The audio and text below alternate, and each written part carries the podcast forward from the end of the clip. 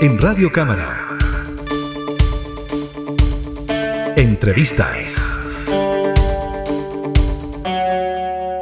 Nos encontramos con la diputada Camila Musante para conversar con ella sobre una iniciativa que presentó a trámite en el Congreso y que tiene por objetivo poder obtener un permiso para que las y los trabajadores puedan acompañar a aquellas personas que se encuentran con riesgo de suicidio. ¿Cómo está, diputada?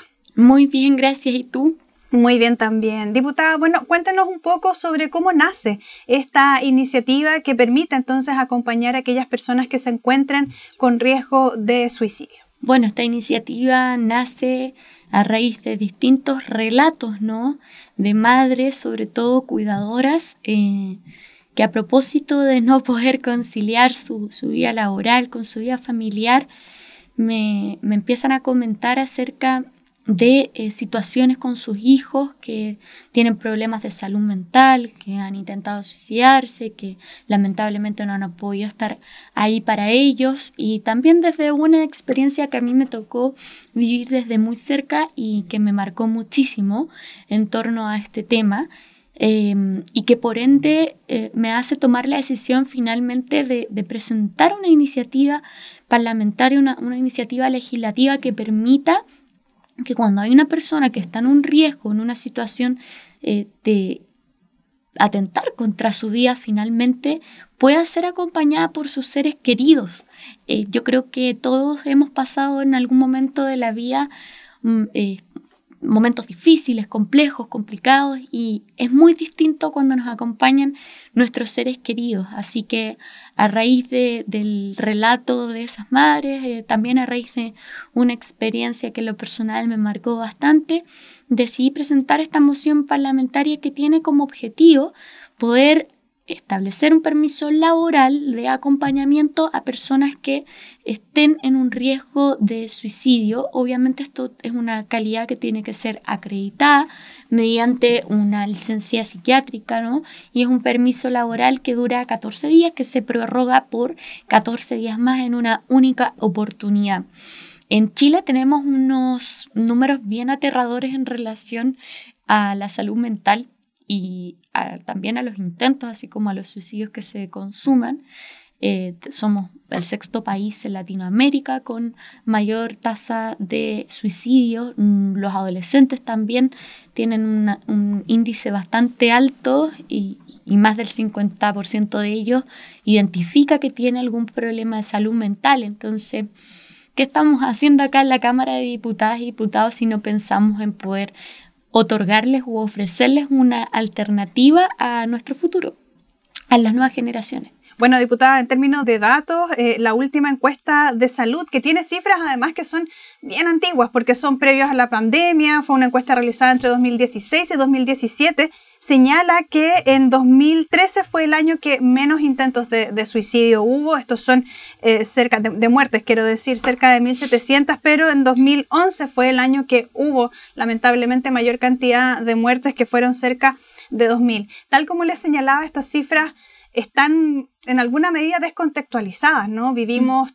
una crisis sanitaria, eh, hemos, las y los jóvenes que son quienes también están muy expuestos a, tener este riesgo, eh, se encuentran viviendo desafíos en términos eh, de, de, vinculación, en términos a las exposiciones también que tienen las plataformas de redes sociales y cómo eso impacta en la salud. ¿Cómo ve usted también ese escenario y las medidas que hay que ir acompañando, por ejemplo, esta iniciativa de la ley Quédate mm. para poder contener también esta crisis que vivimos en materia de salud mental. Tienes toda la razón porque efectivamente nuestro país vivió una crisis sanitaria que golpeó muy fuertemente a la infancia y a la adolescencia, eh, quienes una vez que se retomaron las clases, que, que se regresó ¿verdad? a los establecimientos educacionales, Pudimos ver eh, en marzo del año pasado los índices en materia de violencia al interior de las escuelas de los liceos subieron de manera muy abrupta y eso es precisamente porque la situación de encierro afectó psicológicamente a los adolescentes y, a las niñas y a los niños. Y eso es algo que todavía no termina de decantar. ¿Qué quiero decir? En muchos casos no están siendo tratados, en muchos casos eh, no tienen la contención familiar eh, suficiente. Entonces, hoy día, para poder trabajar correctamente en salud mental, tenemos que primero eh, fortalecer nuestro sistema de salud mental pública que no cuenta con suficientes profesionales. En nuestro país existen 380 psiquiatras infantos juveniles es una cantidad bastante reducida eh, si pensamos en, en, la cantidad de, niñas y, de niños y adolescentes que necesitan ser diagnosticados y tratados a tiempo. Entonces, tenemos que poner el énfasis de dotar de suficientes profesionales al sistema de salud mental público, eh, de suficiente presupuesto también, porque solamente un 2% del gasto de la salud va destinado a salud mental, cuando los estándares OCDE nos dicen que un mínimo debe ser de un 12%. Y por otra parte, creo que em, sobre todo los espacios educativos, a las y los docentes se les deben dotar de herramientas que permitan hacer gestión de emociones. ¿Esto qué quiere decir? Que permitan manejar crisis em, de ansiedad, de angustia, eh, crisis también de ira, que se ven bastante hoy día en los establecimientos educacionales, así como también que permitan la gestión de emociones, poder detectar las primeras señales eh, en caso que exista riesgo de suicidio o algún, alguna situación más compleja en, materia de salud mental, como una depresión o algún otro trastorno del ánimo que esté afectando a algún alumno o alumna. Entonces, yo creo que hay muchas medidas que se pueden tomar. Para mí un pilar fundamental tiene que ver ya lo decía, el fortalecimiento de la salud mental pública, pero por otra parte también hay que entrar a trabajar con los cuerpos docentes en particular en la educación pública, para poder ver y atender a estas primeras señales de que eh, hay un alumno o una alumna que está eh, con un estado depresivo o que está pensando en atentar contra su vida. Diputada, eh, bueno, usted también es diputada de la región metropolitana. El gobierno regional en esta zona también tiene una iniciativa de prevención del suicidio, el programa Quédate. ¿Cómo, ¿Cómo lo evalúa usted? ¿Cómo evalúa esta iniciativa que se está tomando desde la institucionalidad para eh, poder eh, hacerse cargo también ¿no? de, de prevenir? La verdad es que la evalúo de manera bastante positiva. El programa que ha impulsado el gobierno regional eh, me parece que, bueno, además de ser pionero, eh, abarca eh, bastante de las cosas que yo mencionaba, que tenemos como problemas estructurales en materia de salud mental en Chile. Así que para mí el GORE está haciendo un, un gran trabajo eh, yo debo decir que parte de eh, este proyecto también está inspirado en programas como el que está impulsando el gobierno regional que insta a que quienes quieran eh, terminar con sus vidas decían finalmente por quedarse, pero también con acciones bastante en concreto, así que lo valoro, lo evalúo de forma positiva y además al distrito que yo represento, donde hay comunas que son son parte de la ruralidad, la región metropolitana, como el caso de Melipilla, que tiene índices de, de intentos de suicidio bastante altos, eh, les hace falta que llegue el gobierno regional. Así que